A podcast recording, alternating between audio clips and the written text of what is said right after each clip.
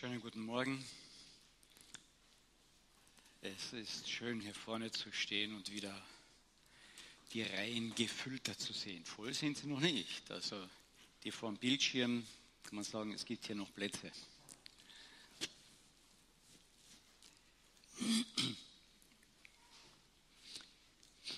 Wir sind in einer Serie in der Apostelgeschichte immer noch. Die Apostelgeschichte gibt uns unwahrscheinlich viele praktische Hinweise, Erklärungen für das Leben als Christ, was es beinhaltet, wie es auszusehen hat, was auf uns zukommen könnte. Und ich möchte heute in Apostelgeschichte 16 fortfahren von, von Vers 16 an. Das Ganze steht unter der Überschrift und vielleicht halten wir das im Hinterkopf. Lebensretter leben gefährlich. Wenn ihr draußen am Wörthersee seid und so 60, 70, 80 Meter vom Ufer winkt einer verzweifelt, immer wieder geht sein Kopf unter Wasser und du weißt, der ist in absoluter Not. Und du kennst auch deine eigenen Schwimmkünste. Und dann siehst du die Wasserrettung kommen. Und du wirst ihn sicherlich darauf hinweisen, hinzeigen, da. Und die Wasserrettung wirst du sagen, da. Und wenn es notwendig ist, wirst du hinschwimmen und ihn das noch nahe hinbringen. Aber wenn du ein schlechter Schwimmer bist, weißt du, dass du ihn eigentlich nicht anfassen darfst, weil ihr beide untergehen werdet. Aber diese ganze Aktion ist lebensgefährlich für die Retter. Wir haben ein bisschen ein ähnliches Bild einmal in der Bibel. Da kommt Jesus während der Nacht in einem Sturm über das Wasser. Er ist Jesus, er geht drüber. Und den Petrus fasziniert das so, dass er sagt, Herr, lass mich zu dir kommen, das möchte ich auch. Mit dir auf dem Wasser da gehen, großartig. Mit dir kann ich alles. Dieser momentane große Glaube, der da ist. Und dann sagt Jesus, komm. Vorher traut er sich nicht aussteigen, so richtig so. Aber als Jesus sagt, komm, geht er. Der einzige Mensch, von dem wir wissen, dass er auf dem Wasser gegangen ist. Die anderen Jünger blieben im angeblich sicheren Boot. Aber auf dem Weg zu Jesus schwindet sein Glaube und er schaut auf sich. Und er fängt an zu sinken. Und dann schreit er, Herr, hilf mir. Und dann ist dieser Jesus da und zieht ihn heraus und geht nicht dabei unter, oder? Lebensretter leben doch gefährlich. Doch, er geht dabei unter. Nur nicht in dem Moment, sondern kurze Zeit später. Da geht dieser Lebensretter unter für den Unglauben und für die Sünde dieses Petrus. Und da schreit dieser Lebensretter auch, mein Gott, mein Gott, warum hast du mich verlassen? Und es ist keine Hand da. Weil Gott Recht spricht bezüglich Sünde und Ungerechtigkeit und Unglaube. Er lässt nicht Gnade vor Recht ergehen, sondern er lässt Gnade und Recht ergehen. Wir werden vielleicht nachher noch mal kurz darauf zurückkommen. Und jetzt schauen wir in die Apostelgeschichte hinein und merken, mit welcher Freude die Menschen dort, die Apostel, auf diesen Retter hinweisen. Das müssen wir sagen. Ich kann nicht anders sagen, die Ersten. Und dann kommen die Ersten zum Glauben auch. Und dann ist Pfingsten da. Und Tausende kommen dort. Und dann wächst diese Gemeinde großartig. Und dann kommt die erste Gefängnissitzung. Und dann kommt die zweite und sie werden geschlagen. Und dann kommt die dritte und sie werden enthauptet, beziehungsweise der eine wird gleich gesteinigt. Lebensretter, die auf diesen großen Lebensretter hinweisen, leben gefährlich. Also wenn uns die Apostelgeschichte etwas zu sagen hat, dann das auch. Aber sie wissen etwas. Sie wissen etwas, obwohl wir gefährlich leben, leben wir nicht gefährlich. Weil wir sind in der Hand des großen Lebensretters und der rettet unser Leben immer. Immer. Und deswegen ist es egal, wie es hier ausgeht für sie. Weil sie haben immer Zukunft bei ihrem großen Lebensretter. Und jetzt schauen wir uns einmal diese Geschichte kurz an. Der Paulus kommt eigentlich aus Jerusalem erst, da war diese große Versammlung. Wie müssen wir mit den Nichtjuden umgehen, damit sie Leben bekommen, damit ihr Leben gerettet wird für die Ewigkeit? Und einige Juden haben gedacht, die müssen Formen einhalten, die müssen erst jüdisch werden, dann können sie sich überhaupt erst bekehren. Und dann stellen sie dort fest und sind sich da einig, nein, so ist es nicht. So ist es nicht. Um gerettet zu werden, muss ich nicht irgendetwas tun, sondern muss ich mich wohin wenden, von etwas weg, und jemand muss mich berühren und mich retten. Der Ertrinkende muss sich der Rettungsboje, dem Rettungsring, dem Lebensretter hinwenden und der muss ihn berühren und herausziehen. Und dann kommt erst der nächste Auftrag, mache zu Jüngern, lehrt sie und so weiter. Aber um gerettet zu werden, kann ich nichts tun. Wenn ich gerettet bin, kann ich viel tun. Und das zeigt die Apostelgeschichte. Als die Jünger merken, boah, wir sind gerettet, da fangen sie an, aktiv zu werden. Da tun sie ganz viel.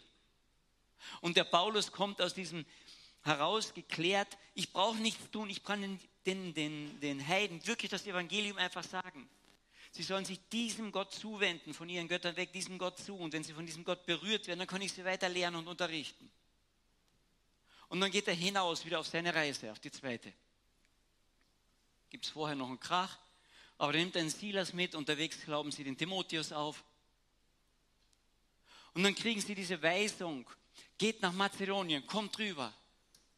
Und dann reisen sie nach Mazedonien. Und das Erste, was dort passiert, bis nach Philippi in die Stadt. Und die kriegen sie diese Freude. Die erste, die sie dort bekehrt, die Lydia. Eine Frau, mit der ihr ganzes Herz da hinein oder berührt worden ist und dann ihr Herz Gott wird geschenkt. Und sie nötigt diese Männer zu sich ins Haus. Und da entsteht die Hausgemeinde. Wow, ist das nicht toll? Und dann sind sie unterwegs immer wieder zu diesen Gebetsstätten, um Menschen zu erreichen. Und auf diesem Weg, Kapitel 16, 16, da heißt es, es geschah aber, als sie zum Gebetsstätte gingen, dass uns eine Magd begegnete, die einen Wahrsagegeist hatte. Sie brachte ihren Herrn große Gewinne durch Wahrsagen. Und diese folgten dem Paulus und uns nach und schrie und sprach, diese Menschen sind Knechte Gottes des Höchsten, die euch den Weg des Heils verkündigen. Dies aber tat sie viele Tage. Paulus aber wurde unwillig, innerlich bewegt, wandte sich um und sprach zu dem Geist, ich gebiete dir im Namen Jesu Christi von hier auszufahren. Und er fuhr aus zu derselben Stunde. Ist doch großartig. Oder nicht? Man könnte in den Abschnitt viele Fragen stellen. Also ein Businessman würde ja sagen, ihr seid doch froh, dass hinter euch herschreit, die macht ja gratis Werbung für euch. Die sagt nichts Falsches. In der Aussage ist nichts falsch Gesagtes. Oder? Stimmt doch. Die hätten sie doch hinter sich herlaufen können, brauchen sie selber nicht schreien.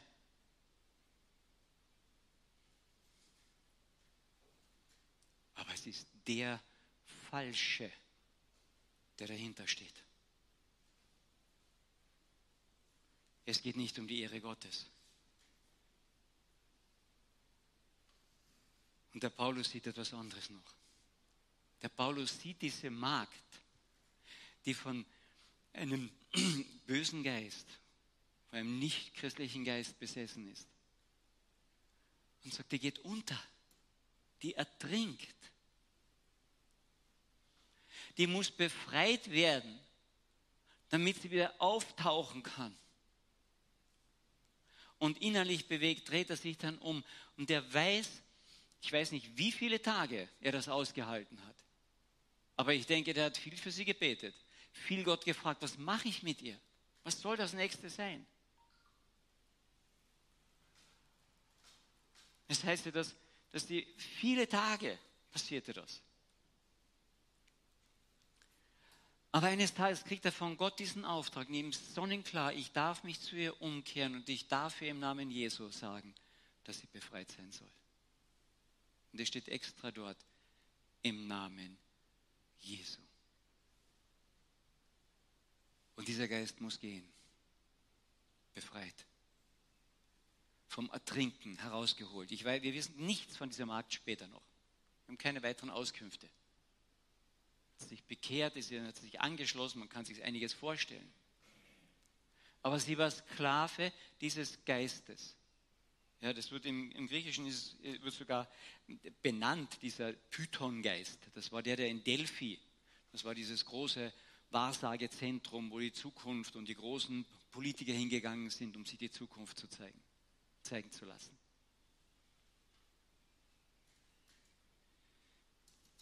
Und es ging um Geld. Und es ging um viel Geld. Die Leute zahlten. Ich konnte dort hingehen und sagen, ich habe das und das verloren. Kannst du mir das sagen? Ich zahle dafür. Und sie konnte es. Kannst du mir sagen, wie es in nächster Zeit ausschauen wird mit mir? Kannst du mir sagen, was ich bei dieser Krankheit tun soll? Kannst du mir sagen? Und sie machte viel Geld. Wenn die sich nur geirrt hätte und nichts dergleichen gewesen wäre, hätten sie nicht viel Geld gemacht.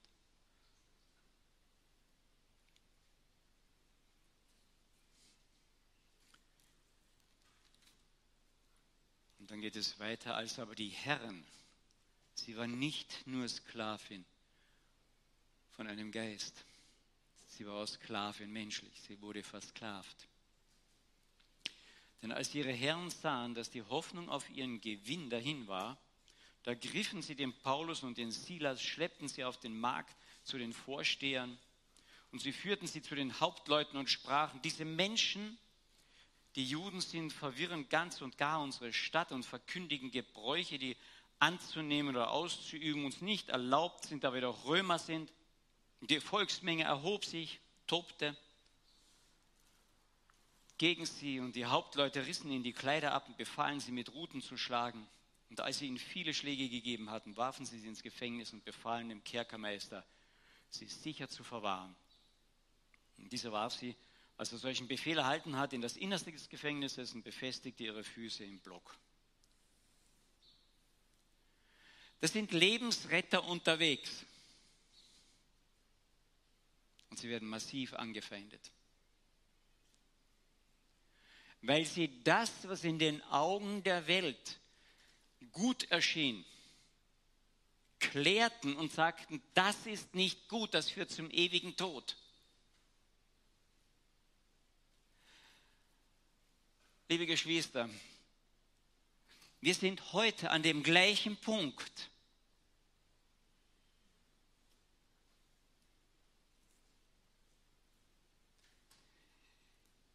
Vor etwa zehn Tagen wurde in der EU abgestimmt darüber, dass Abtreibung neu im Menschenrecht verankert werden soll für ganz Europa, letztlich weltweit als Recht und als Möglichkeit, als Menschenrecht.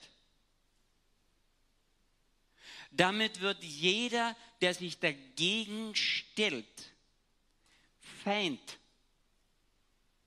weil er das neue Menschenrecht verachtet.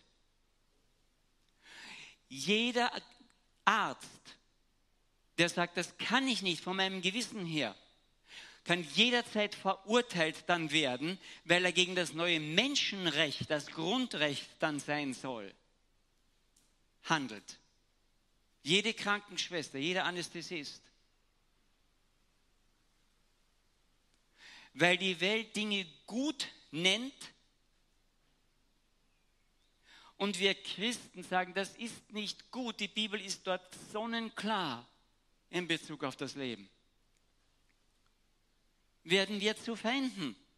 Außerdem geht es um viel Geld, um Milliarden. Da sind Lobbyisten dahinter, gerade im amerikanischen Bereich, die strömen massiv nach Europa rein, vor allem nach Afrika. Der neue Präsident in Amerika unterstützt das anscheinend massivst. Verwendet die UNO dazu.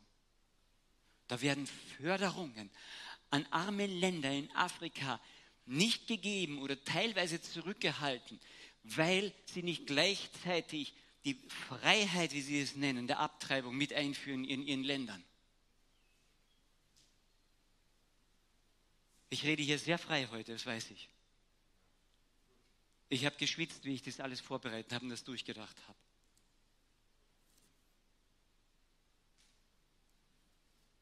Wir leben in einer Welt heute, die andere Sachen gut heißt als Gottes Wort.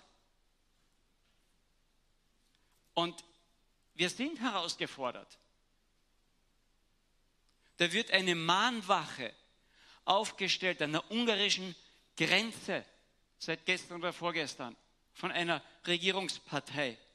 Eine Mahnwache, die uns daran erinnern soll, dass in Ungarn diese Ungerechtigkeit eingeführt wird, dass Kinder und Jugendliche nicht mit Pornografie und mit Schwulen- und Lesbenwerbung versorgt werden.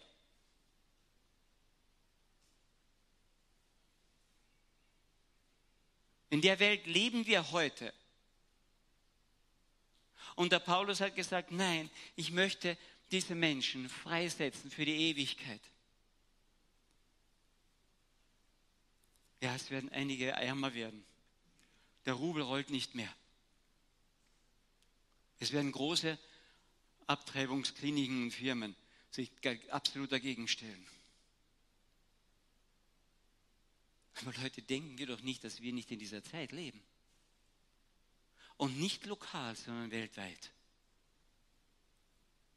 Weltweit. Und wenn das nicht ein Zeichen ist, in Richtung dieser Endzeit, wo sich das alles zusammen kumuliert und nicht nur an einem Ort oder in einem Staat, sondern weltweit, kriegen wir die Augen noch auf, wo wir sind. Wir haben liberal zu sein und tolerant. Und deshalb dürfen wir nichts sagen, wo wir sagen, nein, dieses Gesetz gilt absolut. Das ist ein absolutes Gesetz, weil es uns gut tut.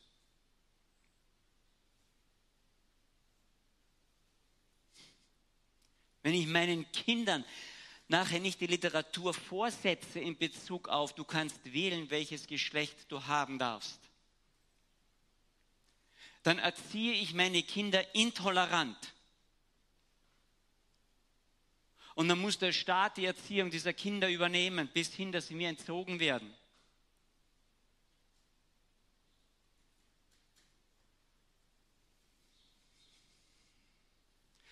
Wenn ein Vater seinem Kind, seiner Tochter das Handy wegnimmt, weil es nachts chattet mit sehr fragwürdigen Männern und sagt, nein, das machst du nicht.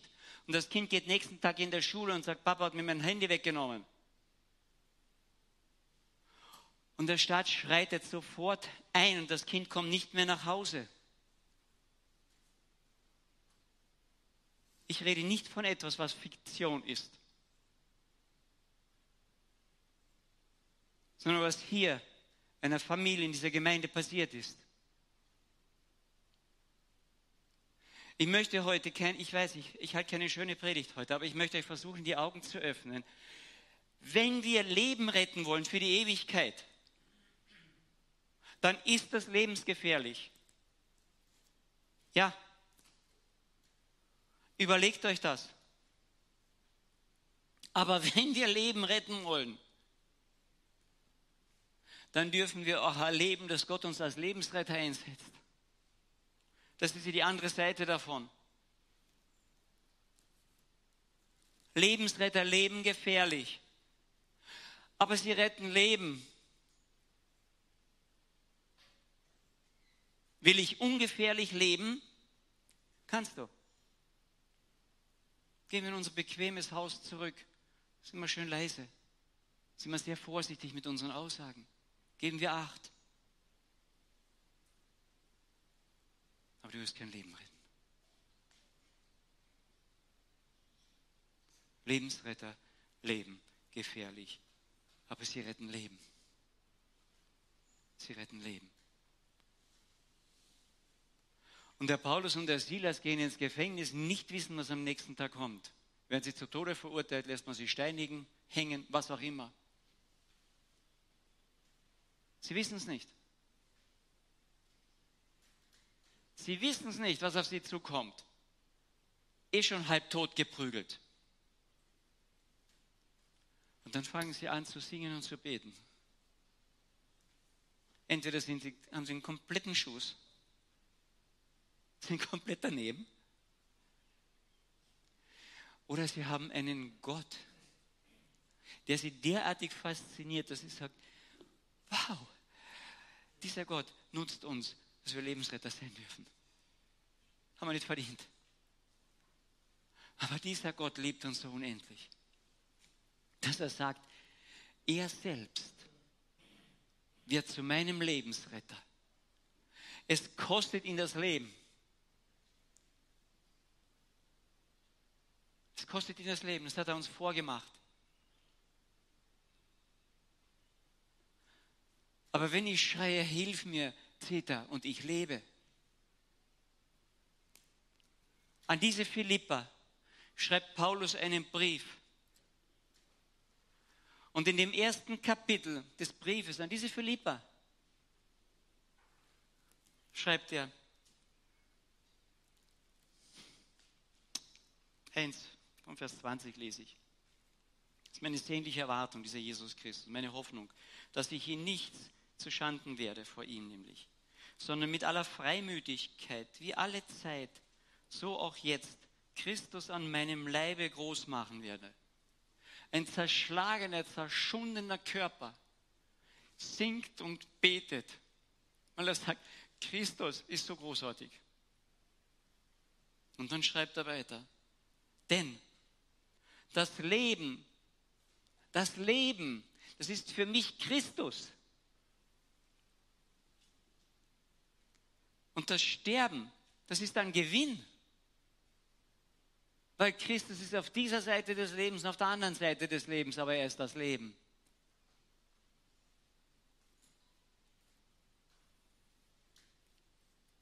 Versteht ihr, die sitzen im Gefängnis und können singen und beten, weil Christus ist für sie das Leben.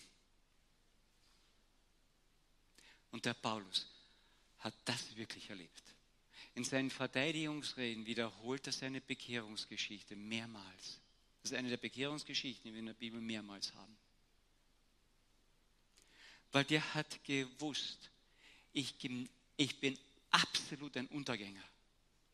Der sitzt vor Damaskus, wird blind, weil er dieses Licht plötzlich sieht und sagt, das ist Jesus Christus, der mir begegnet. Er fragt ihn ja, wer bist du? Und er sagt, ich bin Jesus, den du verfolgst. Und dann geht bei ihm das ganze Puzzle zusammen. Dum, dum, dum, dum. Gott ist gerecht. Das ist er immer verkündet. Und dieser Messias, der wird Gerechtigkeit bringen, selbstverständlich. Und plötzlich merkt er, der hat Gerechtigkeit gebracht.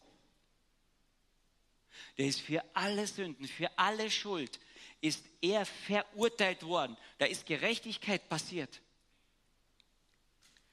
Und ich kann deswegen begnadigt werden, weil Gerechtigkeit passiert ist.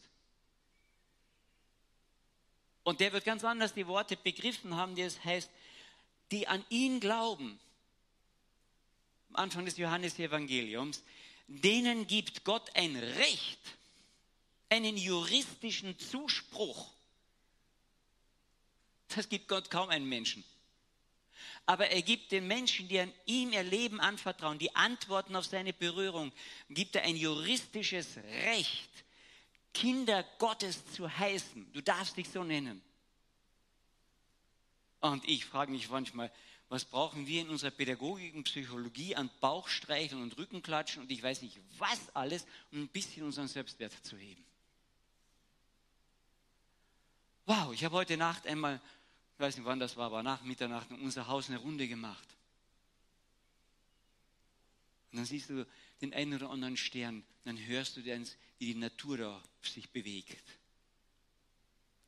Und du denkst, der Schöpfer Himmels und der Erde. Der sagt nicht nur zu mir, du bist dein Sohn, mein Sohn, du bist meine Tochter, sondern hat das brieflich, rechtlich abgesichert. Er gibt mir das Recht, Kind Gottes zu heißen. Reicht mir das nicht? Und der Paulus und der Silas sind im Gefängnis zerschunden und zerschlagen. Und die wissen etwas. Ich habe das Recht, Kind, Sohn des Allerhöchsten, des Schöpfers zu sein und mich so zu nennen. Was will ich mehr? Und dann bewegt Gott die Erde. Greift er übernatürlich ein. Aber ich bin mir nicht sicher, ob dieses Eingreifen, dieses Übernatürliche viel kleiner war als dieses Eingreifen in das Herz von Paulus und Silas, dieses Wissen, wow, ich gehöre dem Höchsten und ich singe dem Höchsten und ich bete den Höchsten an. Das Recht, was er uns zuspricht, ist viel größer als jede Naturkatastrophe oder jedes Wunder. Jawohl, Lebensretter leben absolut gefährlich. Aber sie haben das Recht auf ihrer Seite. Und unser weltliches Recht dreht sich zurzeit rasant in die Gegenrichtung. Gegen die Christen. Massiv. Leute, wir werden das erleben in kurzer Zeit. Der größte Teil der Christen ein großer Teil der Christen wird bereits massiv verfolgt. Wir werden es anders ein bisschen erleben wahrscheinlich. Aber ich weiß nicht, was schlimmer ist. Schläge und gefoltert zu werden und mitzuerleben, wie mein eigenes Kind weggeführt wird. Wow, ich bin froh, dass ich schon etwas älter bin.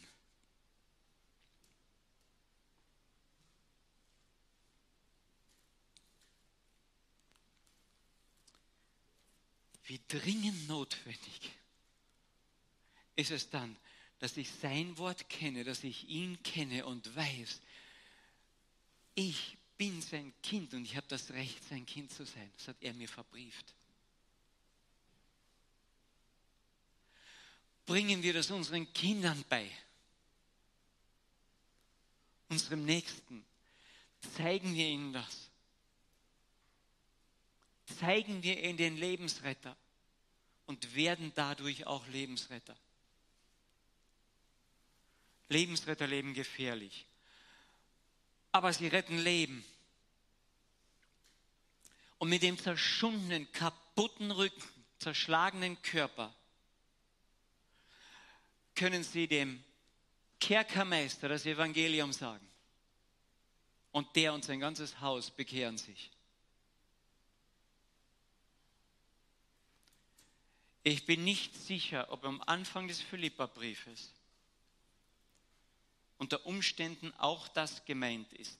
Als Paulus und Timotheus, Knechte Jesu Christi, allen Heiligen Christi in Philippi schreiben. Samt, den, samt, wem schreiben sie? Allen Heiligen Christi, samt den Aufsehern und Dienern. Wir interpretieren das gleiche immer nur für die Gemeindeaufseher. Ich bin nicht sicher, ob nicht dort Aufseher von diesem Gefängnis mit gemeint sind. Würde mich wundern, wenn das vielleicht oder es wäre toll, wenn das mit drinnen ist.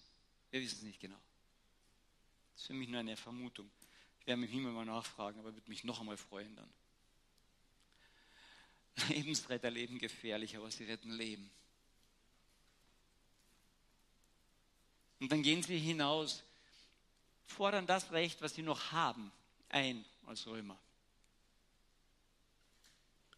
Und dann gehen sie nicht sofort aus der Stadt, sondern sie gehen, das sind die letzten Vers in dem Kapitel, sie gingen zur Lydia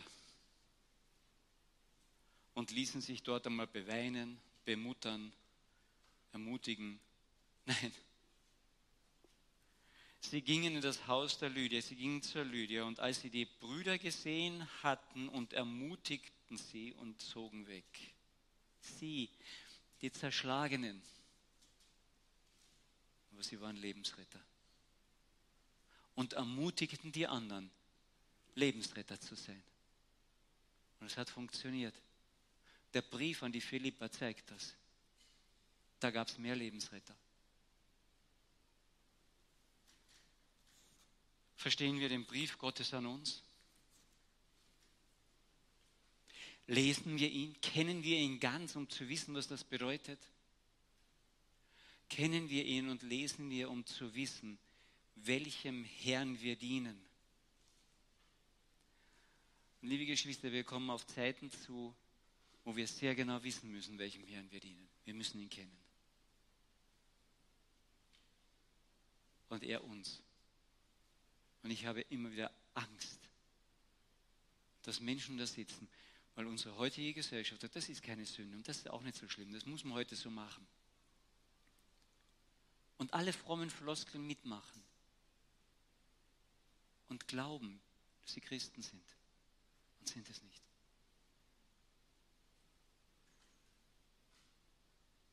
Dieses Buch beschreibt uns das, den Retter und wie wir gerettet werden. Das müssen wir wissen kennen. Wie werden wir in dieser letzten Zeit sonst bestehen? Wie werden unsere Lampen voll sein? Oder werden sie ausgehen? Sind wir doch Lebensretter. Seien wir Lebensretter. Aber wir leben gefährlich. Es könnte unser Leben kosten. Möge Gott uns dann helfen, auf den Lebensretter zu schauen, dem es das Leben gekostet hat, aber der dadurch das Leben in alle Ewigkeit für uns geworden ist. Und dann können wir sagen, wenn ich lebe, dann lebe ich dem Christus. Und wenn ich sterbe, ist das für mich Gewinn, weil ich immer im Leben bleibe. Möge uns Gott das bewahren. Ich möchte noch beten.